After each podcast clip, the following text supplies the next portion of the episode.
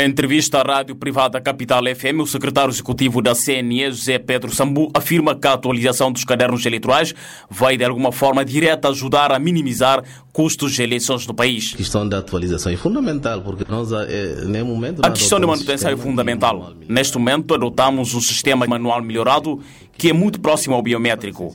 É um modelo que impõe a atualização anual. Por outro lado, de acordo com novos polos de imigração dos guineenses, recomendamos que se estenda no futuro a área geográfica de eleições para Reino Unido, Brasil e Angola. Ora, fala de Brasil, por falar de Angola. Dizia o secretário executivo da CNE, José Pedro Sambu. Desde as primeiras eleições em 1994, sempre se registraram polêmicas à volta do processo eleitoral na Guiné-Bissau. E o foco da questão tem sido a transparência nas ações de recenseamento. Ora, deve ser de raiz porque os dados são viciados, ora são inconsistentes, porque têm uma dose expressiva de fraude. Estes são os argumentos que os políticos sempre apresentaram para as suas contestações. Segundo a lei eleitoral guinense, a validade do recenseamento é permanente, tanto assim que é atualizado anualmente.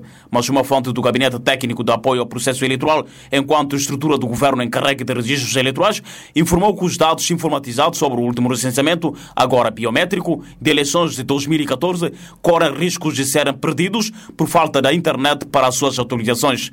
É que esta entidade está há algum tempo sem a internet porque deveu à companhia fornecedora. Dados apurados pela Voz América apontam, entretanto, que nas últimas eleições foram gastos mais de 9 milhões de dólares americanos para recensear 778.508 indivíduos na idade de votar. Lassana Kassamá, Voz América em Bissau.